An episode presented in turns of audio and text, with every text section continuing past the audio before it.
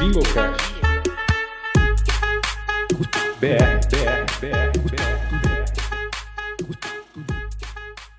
Olá a todos e todas, bem-vindos ao Lingocast BR, mais uma vez aqui. É, hoje um episódio muito especial, temos uma convidada, uma convidada muito especial também. É, mas primeiro eu quero perguntar como que você tá, Eliseu? Eu tô bem, muito bem. Primeira live, um pouco diferente, então... mas tô bem. Como você tá, Sam? Eu estou bem, muito animado aqui para mais um, mais um episódio do podcast com você e com a nossa convidada, é, a Natália Seipel. Natália, você quer se apresentar para o pessoal que ainda não te conhece? Alguns aqui com certeza te conhecem, que estão aqui na live ou que estão ouvindo esse podcast. Fala um pouco sobre você, para quem não te conhece. Bom, quem não me conhece pelo Mundo Miss, muitas vezes me conhece pelas viagens, me conhece também pelos idiomas, são dois viés, a gente está aqui shut down do Miss Mood, mas primeiro eu quero agradecer o convite de vocês, é uma honra poder estar participando desse podcast. E, bom, a minha história com os idiomas começou desde berço, né? Desde muito pequena, eram vários idiomas misturados. E hoje eu sigo buscando aprender novos idiomas, estou nesse desafio do mandarim, que olha só, gente, hoje está sendo o mais complicado de todos. Eu fico socorro Deus sempre que eu abro um livro para tentar estudar. Mas é sempre um prazer poder estar tá compartilhando as experiências, poder estar tá recebendo e aprendendo também. E isso me abriu muitas portas, vem me abrindo muitas portas o fato de saber idiomas, tanto no mundo MIS, quanto das empresas que eu venho abrindo, quanto na carreira jurídica também. São sempre oportunidades que estão aparecendo.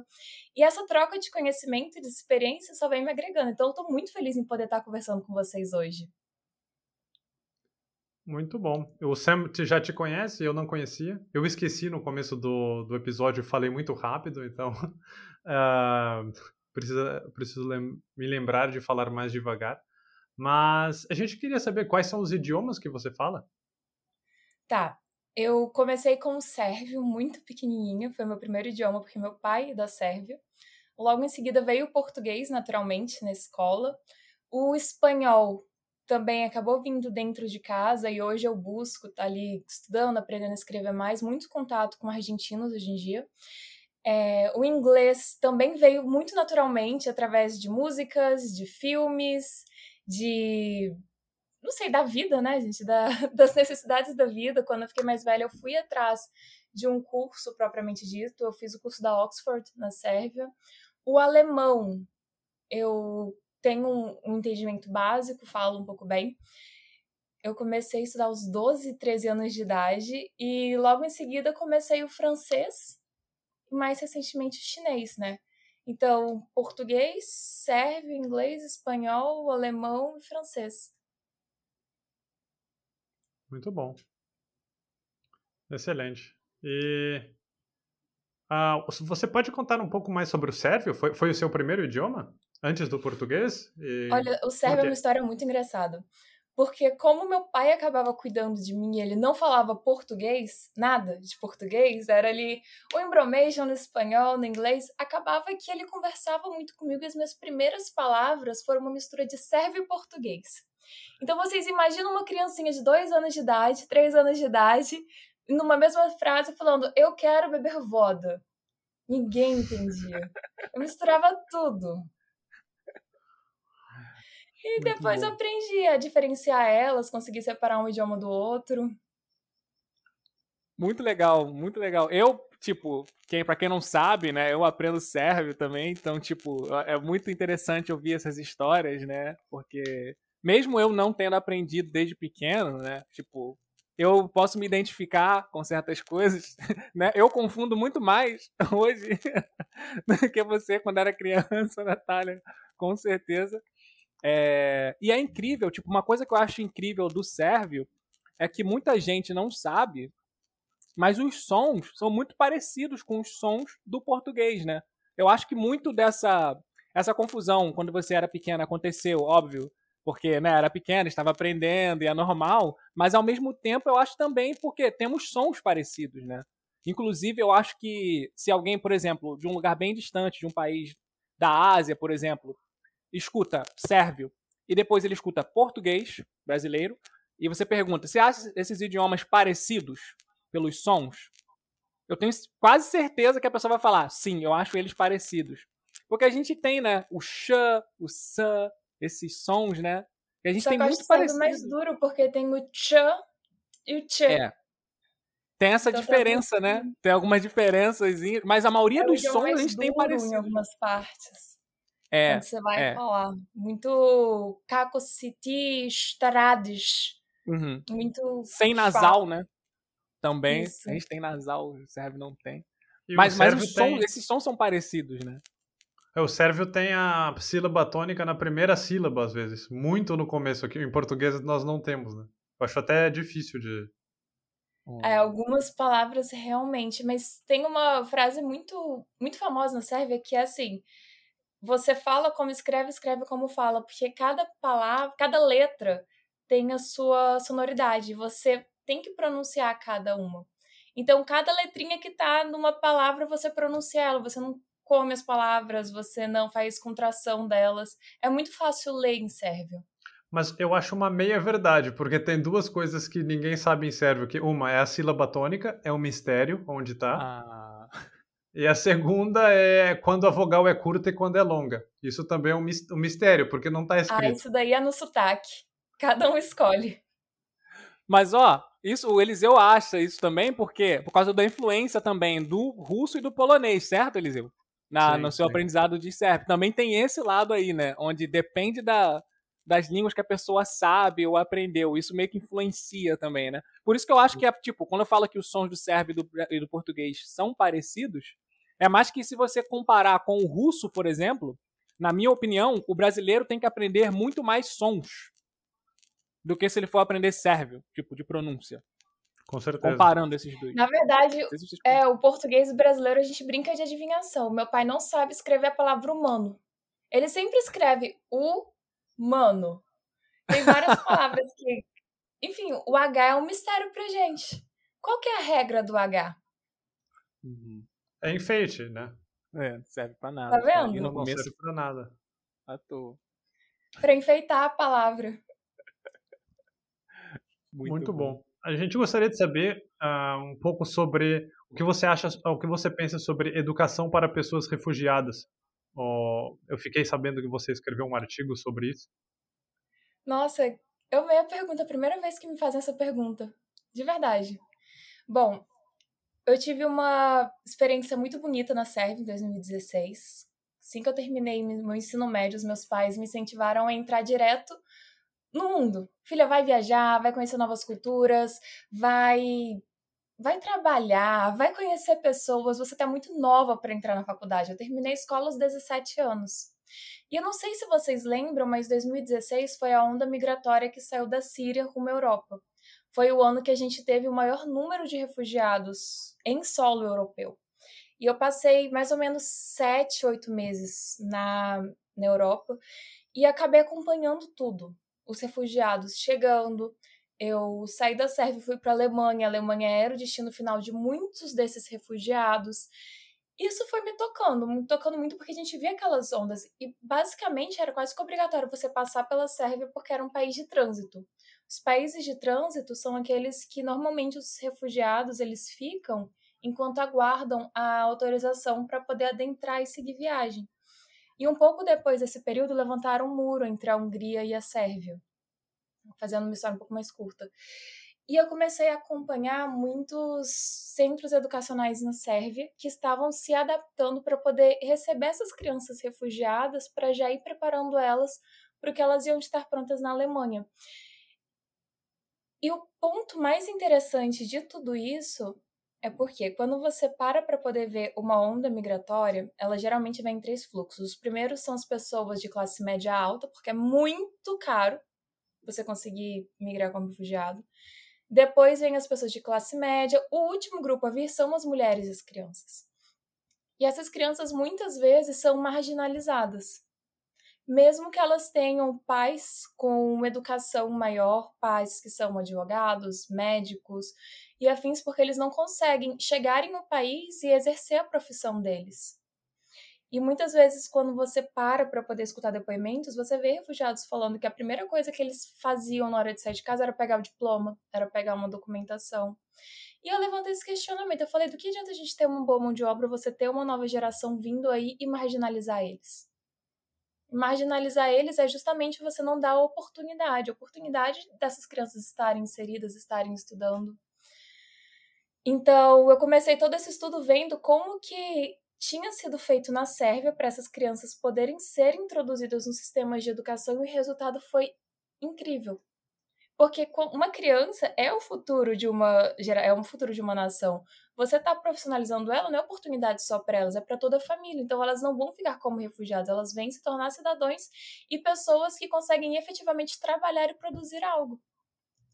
Então é, é um mundo nisso tudo, é realmente dar oportunidades e humanizar. Muito legal, muito legal essa iniciativa, é, essa ideia que você, que você teve, Natália, sobre capacitação, né? E às vezes, muito se fala né, sobre, né, sobre educação, da importância da educação, mas pouco se faz, né? A gente não vê muitas coisas igual isso que você falou, esse tipo de iniciativa, não é tão comum quanto deveria ser, né? O, o, eu acho que os nossos governos, não só do Brasil, mas de todos os países, deveriam olhar com mais carinho para essa para esse lado, né? Da dessa escassez, da falta de capacitação para pessoas, né, que estão em situações, né, é, não só pessoas de outros países que estão querendo migrar, né, mas também pessoas em situação financeira que não conseguem, tipo, custear a sua capacitação, né? Eu acho que isso é muito legal, essa, essa iniciativa é muito, muito interessante. E tudo isso está positivado. A gente tem isso na Convenção dos Direitos Humanos, o acesso à educação, e o Brasil hoje tem a melhor lei migratória do mundo. Só que um problema que a gente enfrenta aqui no Brasil, eu estava na ADUS, que é um centro de acolhimento para refugiados, para poder estar tá profissionalizando eles lá em São Paulo. E o que, que a gente vê? Os refugiados vêm, eles conseguem um CPF, eles conseguem entrar numa faculdade, eles conseguem acesso à educação, porque aqui no Brasil a gente consegue pôr os refugiados rápido dentro da escola pelo sistema público de ensino, mas vem a outra barreira que é muito pior, que são os estigmas. Por exemplo, apareceu a vaga de emprego para um afegão no, em uma rede que vende sanduíches muito famosos lá dos Estados Unidos, lá em São Paulo, né? E aí o gerente perguntou de onde que era o profissional que a gente estava direcionando. E quando nós falamos que ele era afegão, ele falou: não vou contratar. Quem me garante que esse cara não vai explodir aqui? Então, assim, são muitas barreiras que a gente tem, mas começando pela educação, conseguindo colocar essas crianças em um outro patamar e dando oportunidade para elas, você já vai quebrando esses estigmas. Sim, muito interessante. E como você comentou que sobre o grupo de pessoas, eu acho que talvez a guerra na Ucrânia seja um pouco diferente, né? Porque eu, not, é, eu notei aqui que a maioria das pessoas que chegaram foram, foram mulheres e crianças porque os homens tinham que ficar lá. E você acha que isso impacta de uma forma diferente? Quando as mulheres e as crianças vêm, então, não sei o quão diferente seria esse impacto, porque quando a mulher ela tá vindo de um país estrangeiro, ainda mais como refugiada, cada caso é um caso. No caso, você tá na Sérvia ou tá em São Paulo? No Brasil? É, no, eu, no Brasil eu sou de São Paulo. É, de São Paulo. Então, tem tem muitos viés nisso. Normalmente não querem conceder o trabalho para a mulher porque fala quem que vai ficar com a criança. São muitos questionamentos acerca da mulher, principalmente quando é uma mulher refugiada, então uma mulher imigrante, elas sofrem bem mais preconceito. E quando elas conseguem um trabalho, normalmente é um trabalho pouco remunerado, ou então com condições que normalmente não seriam aceitas por outras pessoas. É, é um assunto muito delicado da gente lidar. E também tem toda a questão, por exemplo, a mulher venezuelana ela tem um tratamento, a mulher ucraniana ela tem outro tratamento. Aquela velha, velha história das, das raças, né? Que infelizmente até hoje perpetua.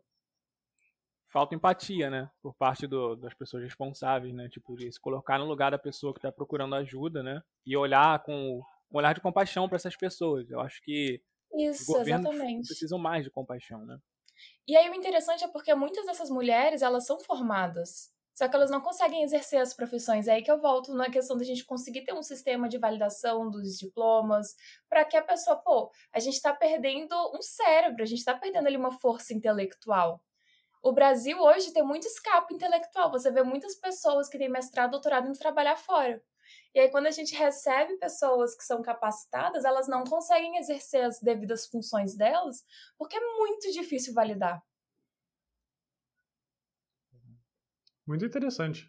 Mas mudando um pouco o assunto, você também, além dos idiomas, você é Miss Maranhão. E a gente Miss gostaria de Maranhão. saber um pouco sobre isso. Como foi esse caminho para se tornar Miss? Nossa, é uma baita aventura também. Eu sempre sonhei em ser Miss desde muito pequenininha. Então, meus pais foram estimulando, eles falaram assim: olha, depois que você fizer 18 anos, vai e segue seu caminho para ser Miss. Você queria ser Miss, atriz, modelo, diplomata, astronauta, tudo um pouquinho. Só que o sonho de Miss nunca saiu da minha cabeça e foi de um jeito engraçado. Quando eu era muito pequenininha, tinha uma novela chamada Os Mutantes, na Record. E nessa novela tinha uma Mulher-Aranha. E essa Mulher-Aranha se chamava Natália. E era o meu personagem favorito. Um belo dia, alguém me contou que a Natália era Miss. Pronto, falou que a Natália era Miss, eu falei, também vou ser Miss. Se a Mulher-Aranha Natália é Miss, por que eu não posso ser Miss?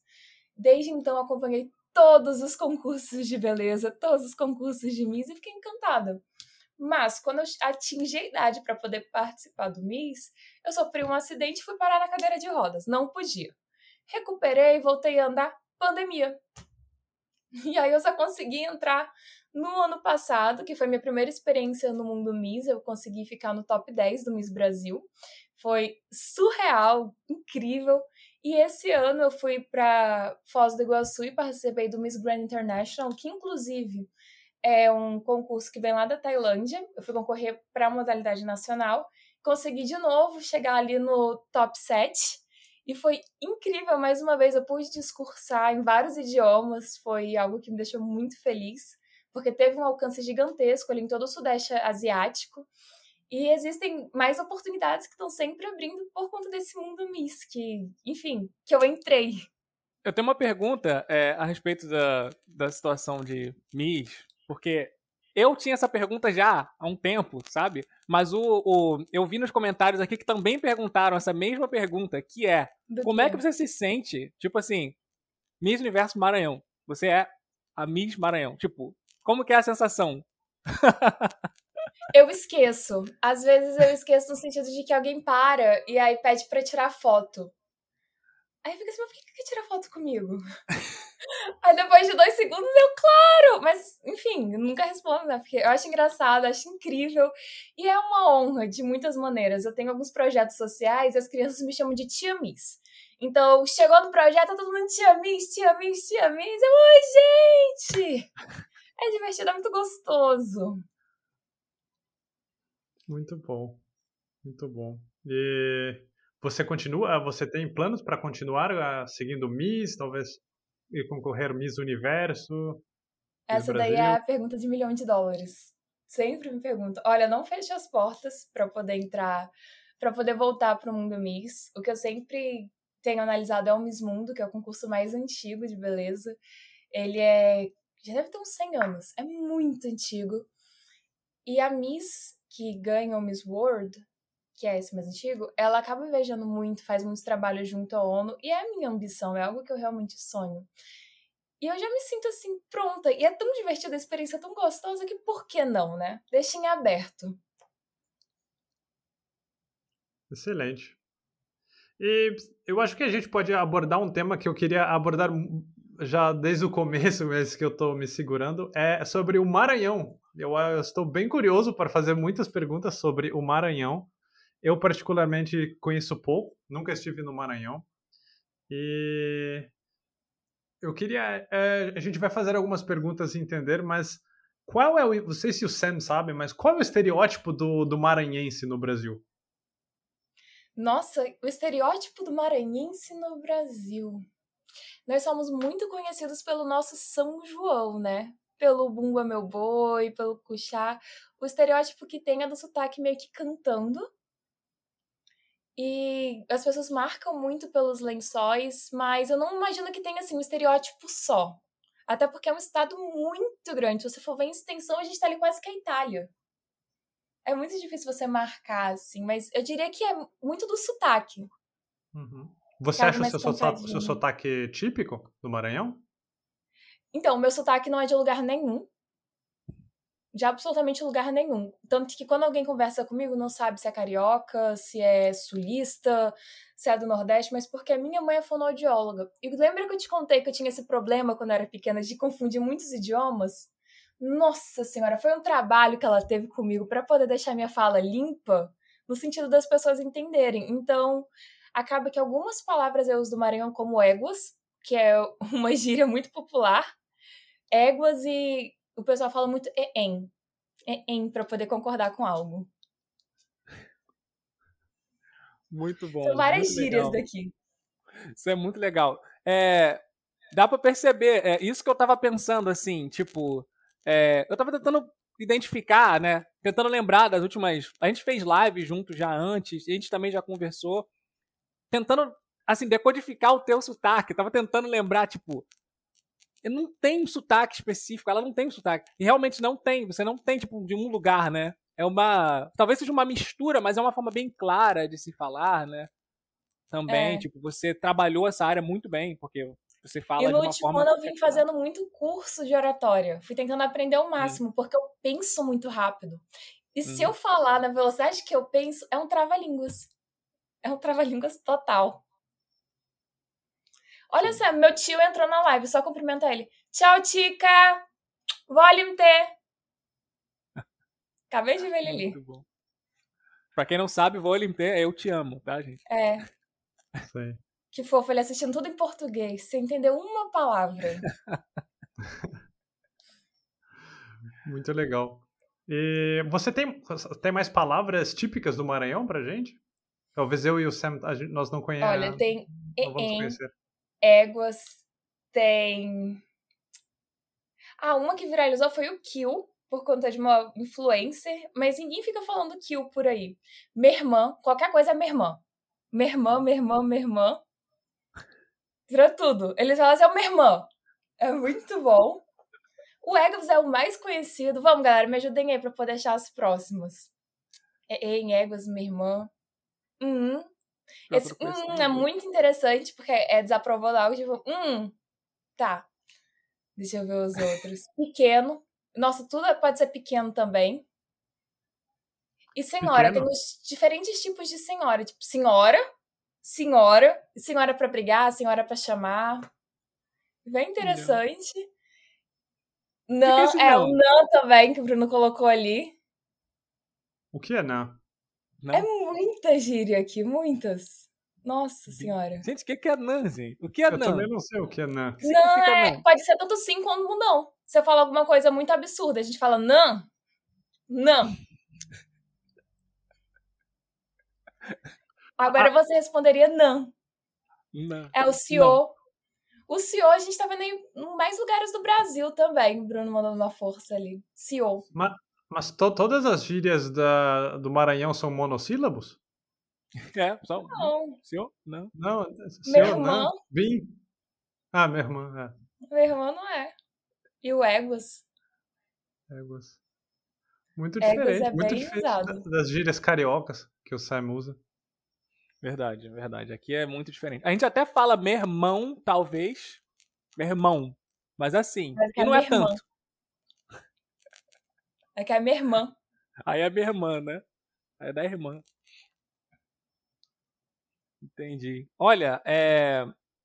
eu queria te perguntar, falando ainda assim de, de Maranhão, né? Sobre comidas típicas de Maranhão. Ui, É, quais são as suas comidas típicas favoritas? Quais comidas típicas tem no Maranhão? Pode falar pra gente? A gente tem muitas comidas típicas. O arroz de cuchá é o meu favorito. O cuchá é uma planta tradicional que a gente tem, que ela lembra um pouquinho a vinagreira. Ela é meio azedinha. E as pessoas conseguem fazer arroz de cuchá com camarão seco, que fica sensacional. Só que eu não posso comer camarão, então tenho que tirar ele. Também fazem muito muito jussara, que parece com açaí, só que ela não é adocicada com guaraná, come com farinha. Fica muito bom. Arroz Maria Isabel fazem muito aqui. A gente tem uma carnezinha de sol também. Muitos tipos de peixe, tanto de água doce quanto salgada, normal. Muito camarãozinho. Ah, e eles também têm as comidas tradicionais. Tem o mocotó, que é um prato tipicamente maranhense. Ele vem com várias partes de carne que eu não sou muito fã.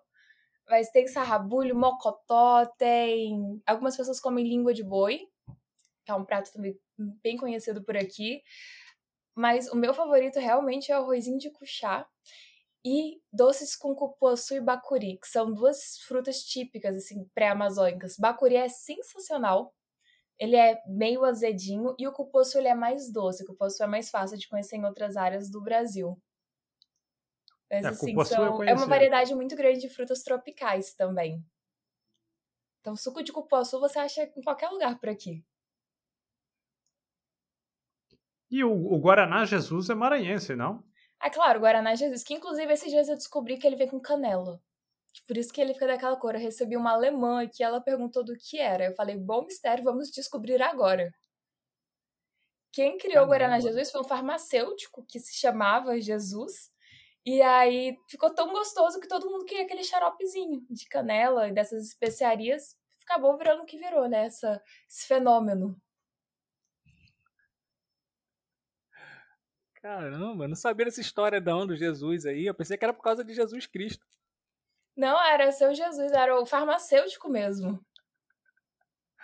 Eu também achei que era Jesus Cristo o Guaraná. Mas basicamente isso. E, bom, a Jussara vale muito a pena. Ela é, ela é mais texturizada, eu diria. Menos doce.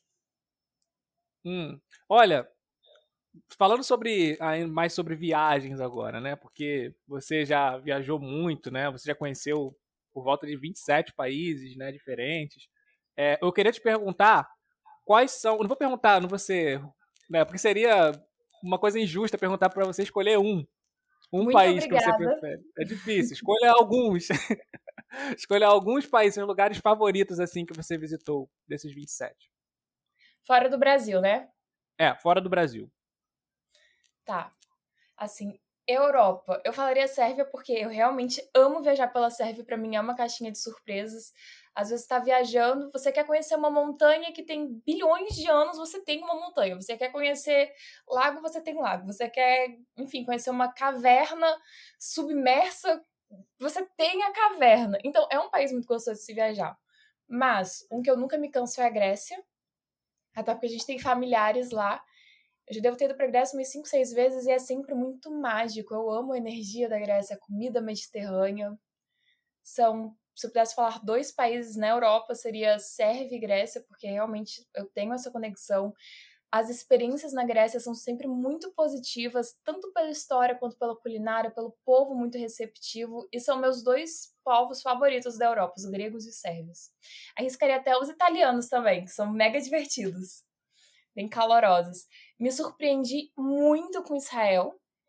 Foi um país que me surpreendeu positivamente, tanto na recepção. Eu consegui conversar em sérvio muitas vezes em Israel, que me deixou bem surpresa. E eu tenho várias histórias legais lá, inclusive. Sempre que você vai entrar em algum bar ou algum estabelecimento fechado em Israel, você tem que entregar o seu documento, você passa por uma fiscalização. E sempre que eu tirava meu passaporte brasileiro, eu nem passava pela fiscalização, gente. O pessoal começava a apontar, brasileira, brasileira. Aí me colocavam pra dentro da festa, era o pessoal pagando bebida, era a gente falando Brasil, Brasil. Nossa senhora. E aí um belo dia, saí com meu passaporte sérvio. Foi a mesma recepção. Então eu fiquei muito feliz pela experiência que eu tive. Eles, oh, Sérvia!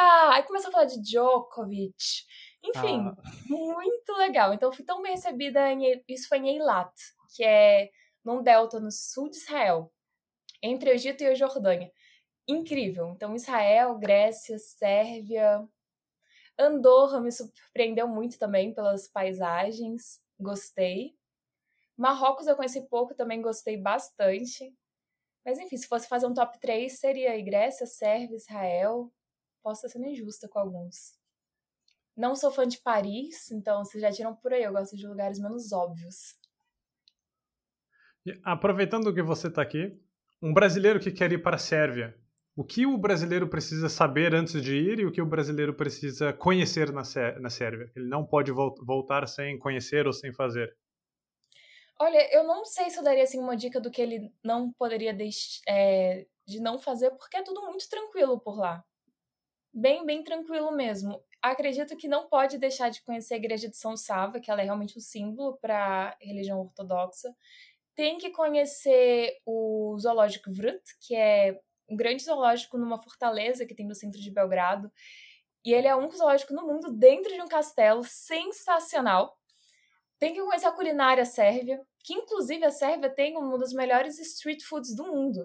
Então, assim, qualquer barraquinha que você para à noite para comer é seguro, é gostoso, não tem hora. E um lugar que eu gosto muito na Sérvia é Oresavska Petina, que é essa caverna que eu falei para vocês, que tem milhares de anos. E perto dela tem como se fosse não um fervedouro de água, mas um lago tão lindo, tão lindo que você se sente assim na Croácia. São muitas belezas naturais para serem exploradas dentro do dentro da Sérvia. Mas assim, gente, comida é o principal também. Chevap, Ivar. Nossa, Chevap, sim. E a minha comida de rua favorita, que é o cara George. Ele é um sanduíche de frango que vem panado com um monte de queijo de cabra, presunto, bacon, aí coloca vários molhos, é uma delícia. Olha, eu, eu percebi uma coisa, uma relação, não sei se você vai concordar comigo, mas eu acho que os sérvios, o pessoal é, dos Balcãs, né, mais especificamente falando assim da região, são parecidos aqui com os brasileiros em algumas coisas, né? Tipo, percebo que o senso de humor é, é assim, brinca, é, é diferente, por ah, exemplo, não. de um russo. O senso de humor dos sérvios é pesadíssimo, Sam. Nossa senhora! Pensa num humor pesado. Eles fazem piadas com algumas coisas que eu juro, você condena assim, todos os direitos humanos, de tudo. O, São o, as o piadas Le... altamente pesadas. Eu vi a minha bisavó fazendo piada, ela disse assim, seus 93 anos. Aí sabe quando alguém faz uma piada e você fica, devo rir ou não devo rir? Caramba. Aquele tilt, sabe? Talvez é o Léo Lins tenha origem sérvias. É sérvia. Eu acho que tem. Léo Lins veio da Sérvia. Para quem não sabe, Léo Lins é um comediante brasileiro que com muita frequência é processado na justiça pelas piadas. É, verdade. Inclusive, ontem eu estava conversando com meu pai sobre isso, sobre palavrões. Eu não sei se vocês já aprenderam os palavrões sérvios, não irei falar aqui na live, gente, perdão no podcast, não quero ser censurada. Mas, quando a gente para para traduzir os palavrões em português, no Brasil nós somos tão fofo. É tudo tão bonitinho em português na hora de xingar. Agora tenta em sérvio. Tem sempre alguma coisa com a mãe em sérvio, né? Tem muito Sim, mãe. Assim. As mães sérvias sofrem nos palavrões. Sofre. Sofre muito. Caramba. Eu queria saber, você vê alguma semelhança entre os maranhenses e os sérvios? Um, uma semelhança entre os maranhenses e os sérvios. Puxa, se fosse a pergunta final do Miss Universo, eu estaria muito lascado. Talvez no acolhimento, na parte de tratamento, assim, com estrangeiros, alguém de fora que chega. Eu acho que Sim. o brasileiro serve de maneira geral, são bem acolhedores. Bem, hum. bem acolhedores, assim, até historicamente. Mas os maranhenses e os sérvios, eu tô procurando alguma coisa que seja mais específica para poder usar de exemplo. Festeiros. Nossa, Festeiros? São imparáveis de festa completamente imparáveis.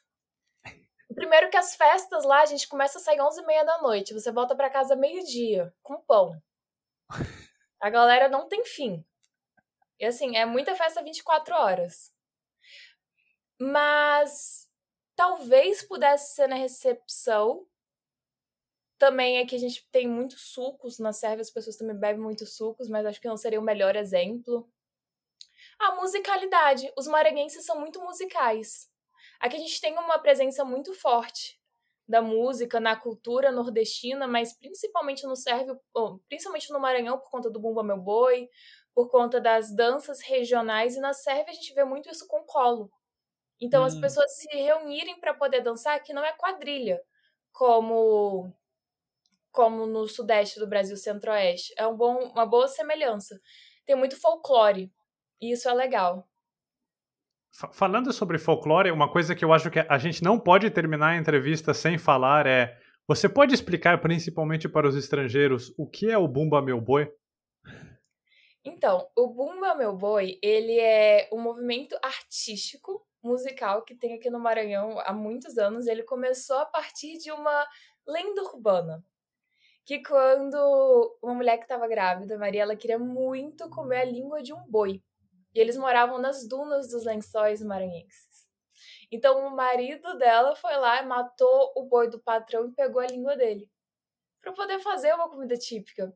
E assim começou a lenda de que o príncipe sempre virava o boi e aí o folclore surge daí e é o momento em que as pessoas se unem, cantam, fazem as celebrações, fazem tem as matraquinhas, tem as músicas típicas do São João. É realmente um movimento cultural em torno dessa lenda urbana. Bem resumidamente, só que vem as índias, tem sempre a mulher grávida, tem sempre toda toda a representação em torno dessa lenda, sabe? Sobre música, é, no Maranhão e na, e na Sérvia, né, o, seria como se o Zé Cabaleiro fosse o Gianni, né? O Gianni da Sérvia. É. pra quem não sabe, Gianni é um cantor famoso na Sérvia pelo Turbo Folk, né? Ele canta Turbo Folk, né? O estilo do Gianni. Boêmio.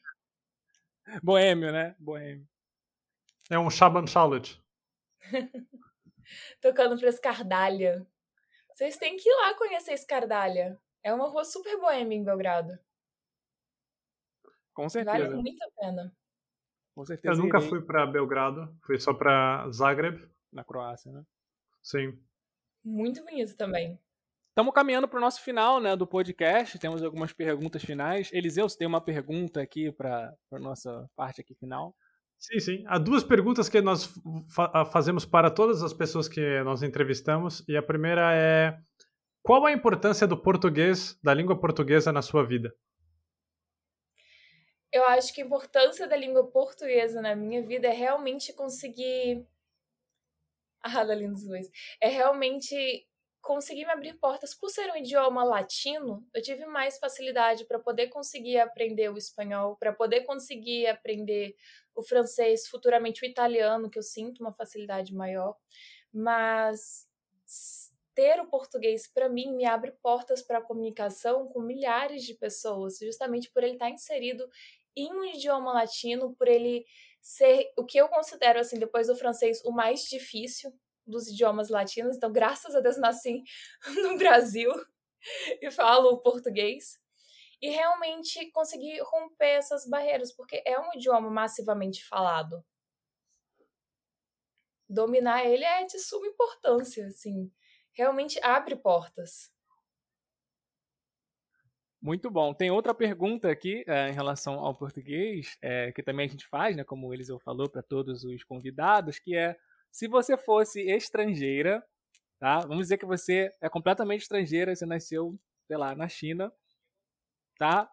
E quisesse aprender. Na China ficou muito difícil, né? Calma aí. Tá. Pode ser qualquer um país que seja relativamente distante.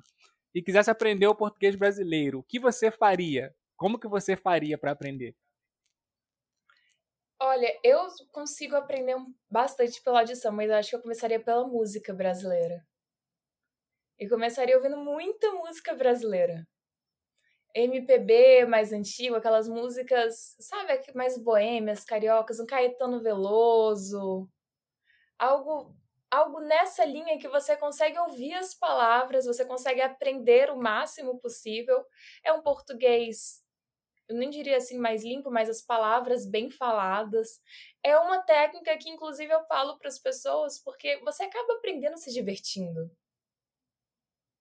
Então seria começando pela música brasileira. Música popular brasileira sendo mais específica. Muito interessante. Não, não esperava essa resposta. Bem legal. E foi muito Porque boa a pra resposta também. aprender- é, pra você aprender idioma tem que ser uma coisa mais divertida. Não adianta a gente tentar colocar algo monótono. Eu tô, eu tô sofrendo no chinês, gente, porque assim, eu tenho crises de riso quando eu começo a ver as videoaulas. Para mim é tudo muito engraçado, parece que é meme, parece que é meme atrás de meme.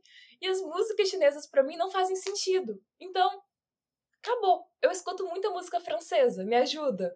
Música em espanhol, pô, cresci ouvindo RBD. Então, aprendi espanhol pelo RBD.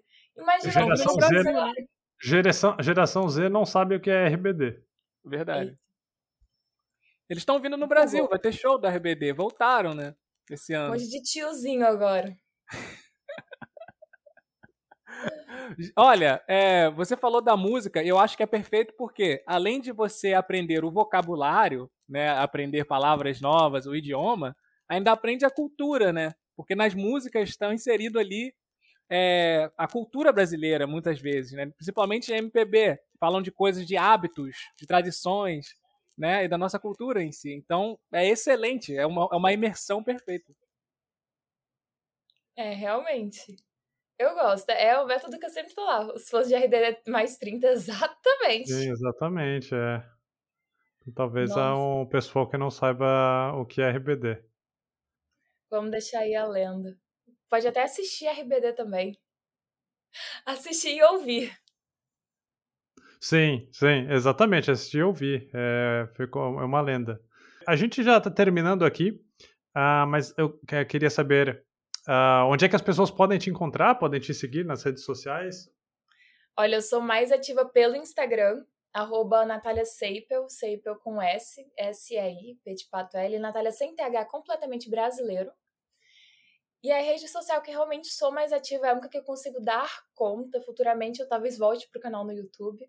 Mas Hoje, tudo pelo Instagram, consegue acompanhar um pouquinho dessa vida de Miss, um pouco da área de advocacia, as viagens, a culinária. É uma bagunça organizada. Muito bom. Todos os links vão estar na descrição do episódio. E quem quiser pode te seguir. Então, não se esqueçam de seguir o Sam, de seguir o meu, o meu perfil também, seguir o Lingocast BR, o Lingocast normal. Então, vocês podem estar atualizados com os, próximos episódios. Se vocês quiserem apoiar o nosso projeto, vocês podem ser parte do nosso programa de Patreon. E é, isso é por isso é por hoje é tudo e muito obrigado por fazer parte do episódio de hoje. A gente falou sobre muitos temas e foi bem legal. Muito obrigada, gente, pelo convite. Espero conversar com vocês em breve também. Obrigado, Natália. Tenha um ótimo dia. Um abraço, boa, boa tarde, semana. Boa Tchau, pessoal. Tchau. Beijos e beijos.